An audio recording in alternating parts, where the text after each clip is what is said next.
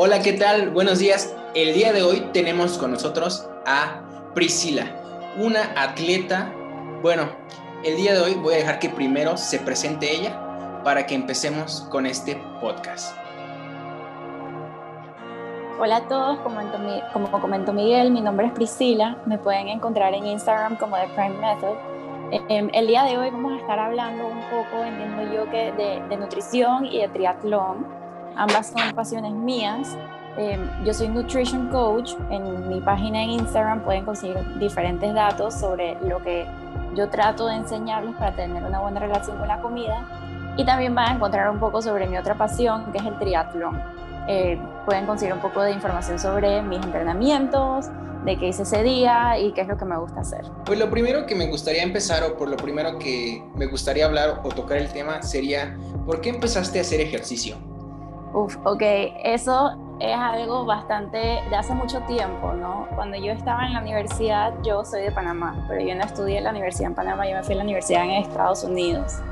Y en Estados Unidos es muy común que en tu primer año te metes lo que le llaman los freshman 15, que son 15 libras que te engordas en, la, en el primer año porque pasas a una comida de cafetería, que es una comida como bastante frita, eh, realmente ves como estos postres dulces todo el día, hay muchas tentaciones porque entonces uno come mal. Pero ya como en mi, yo realmente nunca me engordé esas libras, yo eh, fui bien consciente todo el tiempo de lo que estaba comiendo, pero en mi tercer año me mudé con una venezolana y ella sí hacía bastante ejercicio. O sea, ella fue la primera persona que yo conocí que me decía que hice una media maratón, hice un triatlón, hice no sé qué, voy a hacer una maratón en Chicago. Y yo, ¿y una man cómo hace? O sea, no entendía. Pero los hábitos se contagian, ¿no? O sea, yo pasaba de no hacer nada y la veía que se despertaba, corría, entrenaba y yo como que me siento mal, que soy como que la que no hace nada en este apartamento. Eh, y nada, me fueron contagiando y ahí comencé a correr, corría, pero digo, no corría lo que corro ahora, corría 5 kilómetros y eso para mí era la meta, la meta. Pero eh, bueno, todo ido entrenando. Eh, después hice mi, primera media maratón, hace ya más de, hace ya como dos años estoy practicando triatlón. Eh, pero diría que fue más que nada como que algo que se me contagió de parte de mi roommate eh, no necesariamente como que tuve una necesidad por salud o algo así, simplemente como que veía el hábito y yo decía, sabes, en verdad es un hábito bueno, tengo que comenzar a pensar a que en algún momento ya hay que ver salud. Eh, uno no es joven siempre y hay que hacer ejercicio de vez en cuando, es importante y bueno, nada, el hábito se me contagió definitivamente. Ok, no, pues está, muy interesante que, que, las otras personas también te inspiran a hacer ejercicio. Siento que es una parte muy importante porque a veces cuando las personas empiezan a hacer ejercicio ellas solas como que se desmotivan, como que al tratar solamente de ellas mismas entrenar o de ellas mismas hacer. Pero pues qué bueno que tenías a alguien que también te motivaba a, a también a hacer ejercicio. Pero hay algo que ya no entendí muy bien. ¿Qué es un, qué es un triatleta? Un triatleta diría que es una persona que es muy ambiciosa y se aburre de un solo deporte. Así que hemos mezclado tres deportes en uno solo. Eh, un triatleta practica natación, ciclismo y corre. O sea que hay personas que hacen fondos de ciclismo. O sea, uno puede escuchar también del Giro de Italia y son personas que se dedican solamente al ciclismo. Hay personas que se dedican solamente a la natación. Hay carreras de 10 kilómetros de natación y hay personas que se dedican solamente a correr, o sea, siempre vemos noticias de que, que viene la maratón de Chicago, que viene la maratón de Boston, o sea, son, son deportes cada uno por uno solo. Yo creo que el triatlón fue hecho para los que nos aburrimos de un solo deporte, o sea, los triatletas somos personas, y a mí me pasaba, lo personal me pasaba, cuando yo corría y corría y entrenaba para la media maratón, después de la media maratón yo paraba de entrenar paraba de entrenar y me aburría, decía como que oh, es que en verdad ya llevo demasiado tiempo solamente corriendo. Pero cuando haces triatlón, todos los días haces un deporte diferente. Entonces diría que somos personas definitivamente ambiciosas porque son carreras muy largas, dependiendo de la distancia que hagas, y que nos aburrimos fácilmente. Por eso tenemos que mezclar tres deportes en uno solo. Y, o sea, ¿y cómo, cómo, es que entrenas? Porque dices, o sea, hago un día una cosa, hago otro día otra cosa, o cómo, cómo, cómo lo realizas, cómo hacer, cómo, cómo es Sí, Sí, básicamente. Básicamente, cuando yo empecé, tenía un coach más como de la vieja escuela que básicamente me ponía a entrenar dos disciplinas al día. Entonces yo entrenaba natación en la mañana, corría en la tarde, otro día hacía la bici y eran muy canzones.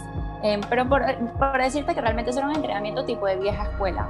Em, ya después eh, me cambié a otro coach que te hace un entrenamiento mucho más personalizado porque el anterior era como que en equipo.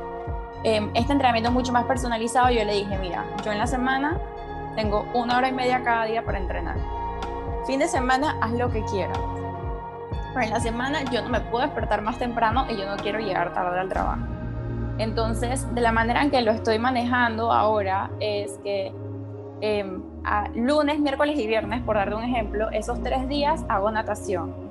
Em, después tengo, digamos, martes ciclismo, jueves corro y fin de semana también ciclismo y correr. Y a veces eh, los viernes, además de nadar, me pueden meter una segunda tanda de correr, pero suele ser solamente un deporte por día, ¿ok? Que antes sí hacía dos deportes por día, o sea, dos disciplinas, y eso era muy cansón, eso me tenía falta de energía, tenía que comer también mucho más para poder cumplir con todo esto, eso, ese desempeño, ¿no? Y estaba sacrificando bastante de mi vida, entonces hay que encontrar el balance del deporte eh, entonces, normalmente es una disciplina por día. A veces lo que se hace, si tú tienes poco tiempo, es que, digamos, un martes dices, uff, tengo nada más hora y media para entrenar, pero tengo que montar bici y tengo que correr en la semana, o sea, como que tengo que meter más horas de esas disciplinas y se hacen lo que le llaman un brick run, que es una corrida como de, de, dicen de ladrillo, y es porque te meten una bici muy dura pero corta y después viene una corrida seguidita muy corta, pero en la corrida sientes las piernas que te pesan como de ladrillo. Entonces por eso, se le la corrida de ladrillo y es una forma muy fácil de entrenar ambas disciplinas en un día sin pasarte de tiempo, sin sobregirarte. Pero todo depende de la planificación del coach. Te digo, yo sí tuve un tiempo que hacía dos disciplinas por día, mañana y, no, y tarde, pero ya lo he logrado manejar mejor con este nuevo coach. Quedabas muy cansada. Oye, para las personas que todavía no entienden muy bien qué es la vieja escuela, pues no sé si podrías explicarlo. ¿Qué es la vieja escuela y la nueva escuela? bueno, eh, yo pensaba que eso era algo que se conocía como eh, que era normal saber qué es. Eh, para mí vieja escuela es como cuando una persona enseña de la forma tradicional, de la forma que antes se hacía, ¿ok? Es como decirte que antes te enseñaban, no sé, a que tienes que comer porque si no te voy a regañar y ahora se está tratando de se está tratando de ver cómo haces para no pelearte con el niño. En verdad no sé cómo explicarlo, pero es como antes las clases tenías que ir a un salón esa es vieja escuela. Ahora las puedes tomar por Zoom, las puedes tomar de forma virtual, eso es una nueva escuela. Entonces, en el triatlón, la vieja escuela eh, es mucho como que por entrenar por velocidad, ahora se habla de eh, simplemente entrenar por pulso del corazón, no por la velocidad a la que vayas, eh, porque de repente, digamos, estás en la, en la bici, pero hay mucho viento, entonces tú no puedes alcanzar esa velocidad que te habían puesto porque tienes mucho viento en contra. Entonces, bueno, vas con el pulso, que eso ya te dice como que el esfuerzo que tú estás dedicándole. Eh, vieja escuela sería como lo tradicional, ¿ok? Lo, lo, que se hace... ¿Tú eres más vieja o nueva escuela? Yo soy nueva escuela definitivamente porque eh, yo creo que tú debes poder hacer el deporte sin sacrificar muchas otras cosas de tu vida, pues. Eh, como te digo, yo entreno una hora y media en la mañana, pero yo no sacrifico que en las tardes yo puedo ver a mi familia, a mis amigos, que sí. O sea, ahorita ya nada más entrenas una hora, pero ¿cuántas horas llegaste hasta entrenar? Yo, bueno, depende, ¿no? O sea, cuando, cuando viene una carrera, sí los fines de semana me aumentan las horas. O sea que yo normalmente tengo semanas de 8 o 10 horas de entrenamiento si estoy nada más como manteniéndome. Y cuando viene una carrera puedo tener semanas de 15 horas o 16, eh, porque en, la, en los fines de semana me aumentan la carga, ¿no? O sea, me pueden bicis más largas, corridas más largas. Eh, pero sí, antes, antes era normal que yo entrenara 15 horas todo el tiempo, sin importar si venía una carrera o no. Entonces es mucho más desgastante también para el cuerpo, o sea, estar todo el tiempo en ese trote, en ese trote, para el cuerpo también como que no te recuperas, que la recuperación es súper importante en cualquier deporte. Ok, ok. Yo siempre igual he visto que una cosa muy importante para poder hacer todo el ejercicio que haces es el combustible, en este caso la comida. ¿Cómo es que tú te alimentas? Bueno, eso es un tema muy interesante porque cuando uno piensa en un atleta, uno piensa en una persona que todo el tiempo está comiendo carbohidratos y yo soy todo lo contrario. Yo sigo una alimentación más baja en carbohidratos, no cetogénica, no keto. Eh, sí como carbohidratos al día, pero me como dos porciones de carbohidrato, mientras que una persona normalmente pensaría que uno está comiendo entre 5 y 8 porciones de carbohidrato. Em, la razón por la cual yo hago esto efectivamente porque soy un atleta de larga distancia, ¿ok? Si tú eres una persona que hace sprints, por ejemplo, una persona que compite, digamos, en las Olimpiadas, en estas carreras que son de 100 metros, 200 metros, pero son 100, 200 metros a máximo esfuerzo.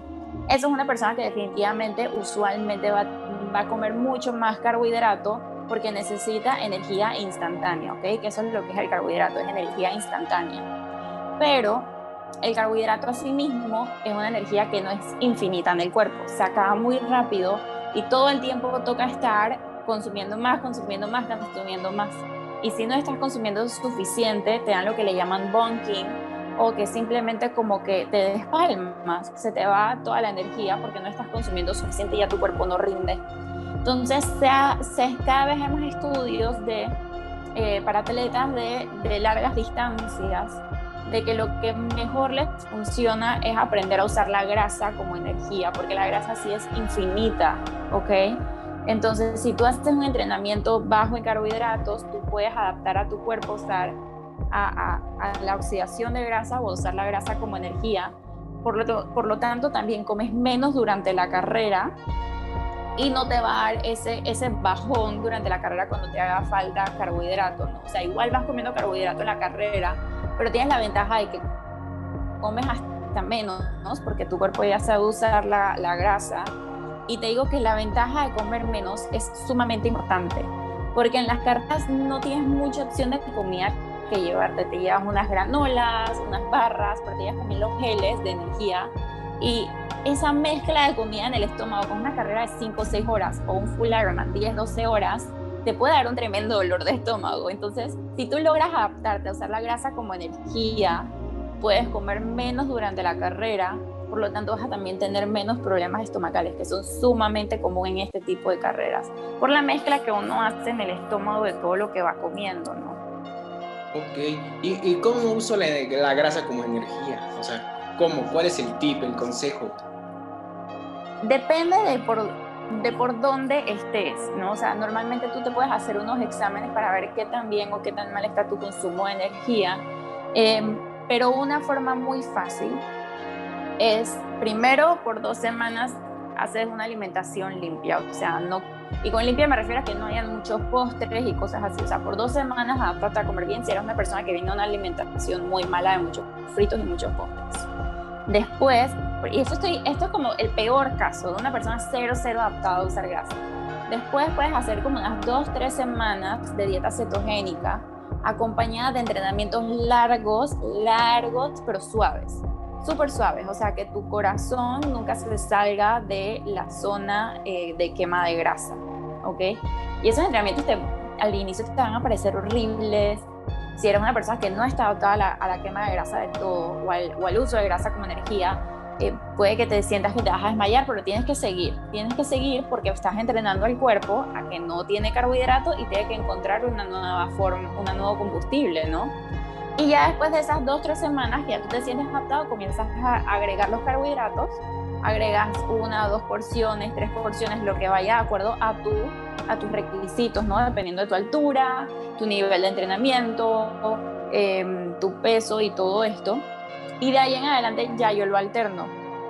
Los días que son entrenamientos suaves, que son de zona aeróbica hacia abajo, em, ya yo los hago en ayunas, siempre. Esos entrenamientos en ayunas. pero los que ya tienen series, tienen sprints, que son más duros, eso definitivamente me como algo de carbohidrato antes de empezar y listo, porque igual tu cuerpo sabe usar el carbohidrato y lo tiene, pero tienes que seguir entrenándolo con esos entrenamientos en ayunas a, que sepa cómo usar la grasa como energía. Ok, ok. ¿Y por qué entrenas en ayunas? A ver, desmiéntenos. ¿Es un mito o es una realidad que quemas más grasa? No es que quemes más grasa, ¿ok?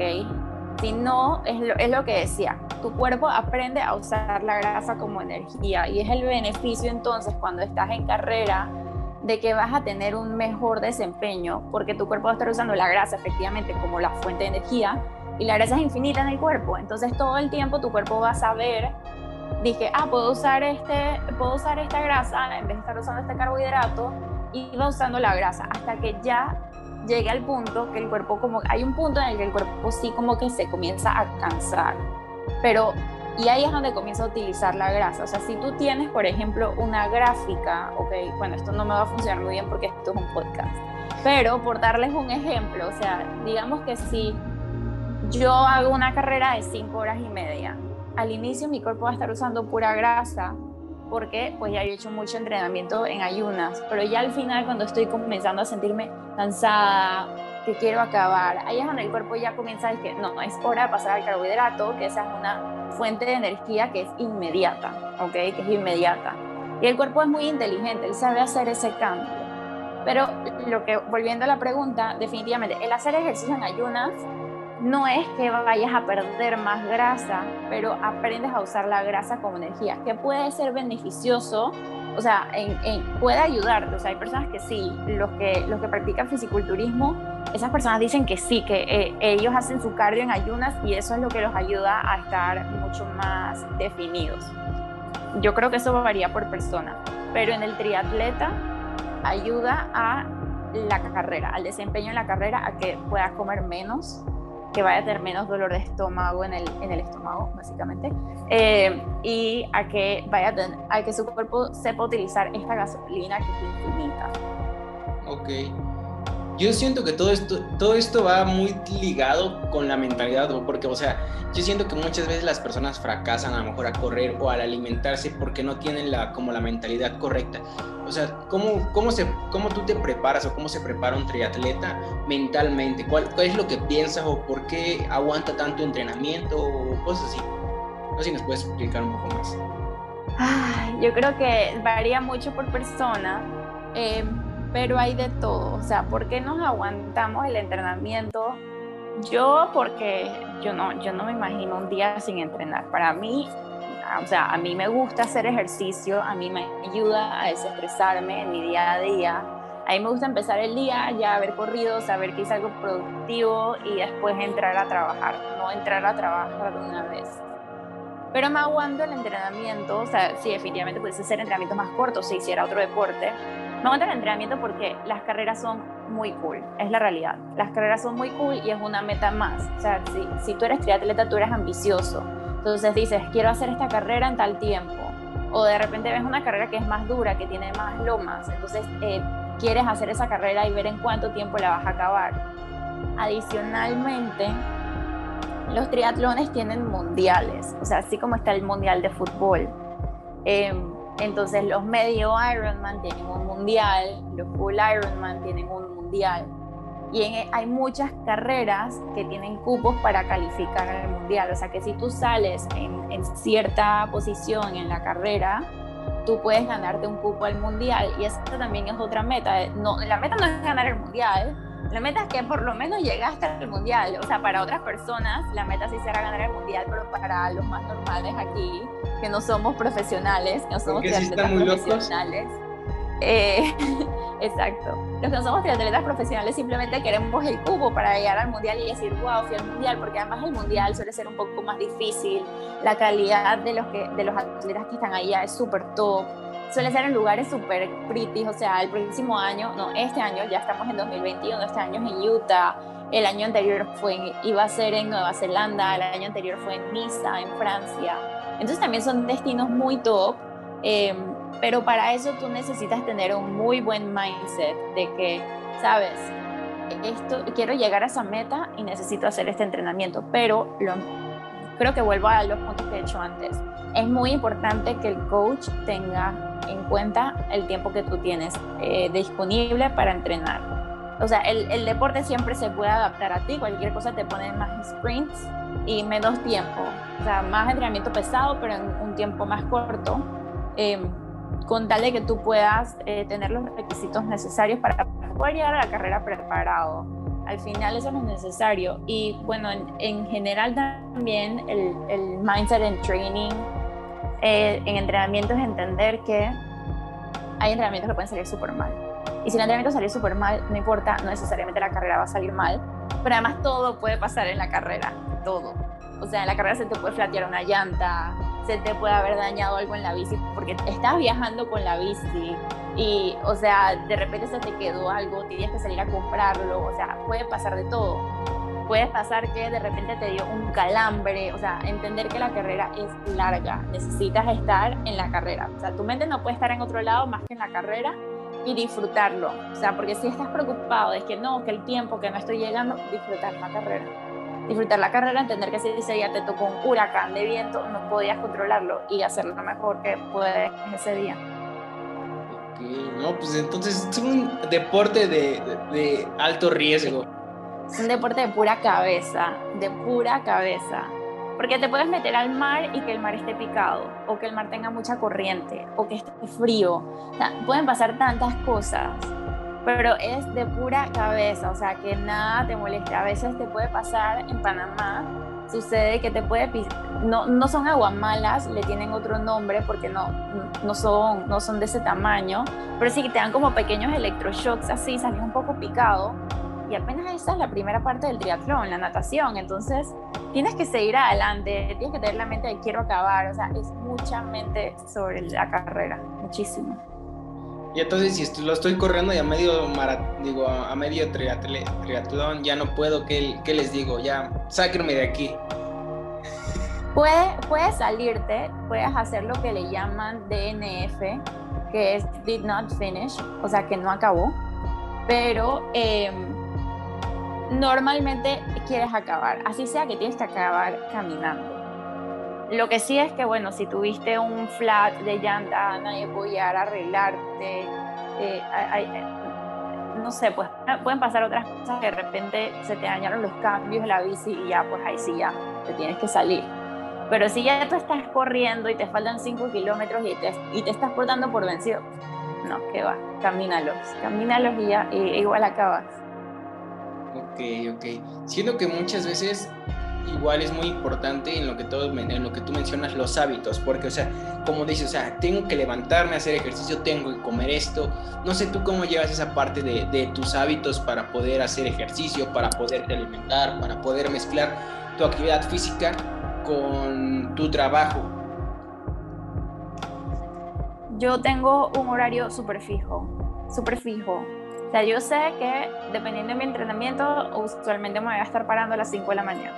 Y si yo me quiero pasar, parar a las 5 de la mañana sin, sin despertarme cansada, me voy a dormir temprano. Entonces, la decisión más importante es la hora de dormirte. O sea, a veces hay alguna serie nueva en Netflix que te quieres quedar viviendo más tiempo, pero dices, no, de verdad, mañana no quiero estar agotada en el entrenamiento, porque si estás agotado no vas a entrenar bien. Entonces es mucha disciplina. Y la comida simplemente tú lo vas, dando, tú, lo vas viendo. Si no tienes energía durante el día, vas necesitando más comida. Simplemente tu cuerpo te lo va pidiendo. Pero hay personas que realmente no le prestan mucha atención a la comida como a la calidad de la comida. Pero diría que en general los, los triatletas tenemos una buena conexión con nuestro cuerpo, con entender cómo nos sentimos, si estamos de bajos de energía y somos unas personas que estamos sumamente enfocados más que nada en la parte del sueño. O sea, nadie quiere despertarse al día siguiente cansado a entrenar, porque ese entrenamiento no va a salir bien. Y eso es algo que sí podías controlar, pues. Si el entrenamiento no te salió bien en la bici porque hubo un accidente, porque se te flateó la llanta, pues eso no lo podías controlar. Pero sí puedes controlar qué tan cansado vas a estar. Ok, ok. Esto es muy importante. Hay otra cosa que me gustaría preguntarte ya para ir finalizando. ¿Qué recomendaciones, o sea, generales le puedes decir a, los jóvenes o a los chavos que quieren empezar a hacer ejercicio? Por ejemplo, ¿Ejercicio en general o triatlón? ¿Mande? ¿Ejercicio en general o triatlón? Ejercicio en general, porque a lo mejor están en la universidad, están en la secundaria o están en la prepa y quieren empezar a hacer ejercicio, pero no saben cómo. ¿Qué recomendaciones les darías? Yo pienso que depende del ejercicio que hagas, pero a mí me gusta que las personas prioricen a hacer pesas. ¿eh? Em, cómo utilizar las pesas, em, cómo posicionarte para no lesionarte. Si haces un squat, que lo hagas bien, para que, o una sentadilla, creo que le llaman en México, acá en Panamá somos muy spanglish, em, pero que lo hagas bien para no lesionarte. Entonces, de el deporte o el ejercicio que sea que vayas a comenzar a hacer, pienso que es demasiado importante que por lo menos uno o dos meses tengas un entrenador que te enseñe a hacer las cosas y te ayude como a estructurarlas. Porque a veces dicen, voy a, voy a hacer ejercicio dos horas cada día para quemar más calorías. ¿Pero para qué? Si no es necesario. Y no es que te va a hacer perder peso más rápido porque no es algo sostenible. Después no vas a querer estar haciendo dos horas de ejercicio todos los días, vas a querer bajar a una, vas a querer bajar a media hora entonces, no, es algo sostenible. Lo importante es que sea algo que te guste y que vaya a ser sostenible para siempre, para que se vuelva un hábito. Ok, ok, ok. Bueno, pues muchísimas gracias por compartirnos todos estos consejos para las personas que quieren ser triatletas o para las personas que quieren hacer ejercicio. Ya se presentó, ya la pueden seguir en todas sus redes sociales y bueno, si les gustó, les pedimos que compartan el episodio con más personas y eso es todo de mi parte. ¿Tú, Priscila, quieres decir algo para terminar? No, yo, muchas gracias por haberme tenido aquí, Miguel, y cualquiera que se anime sabe que el triatlón es para los ambiciosos.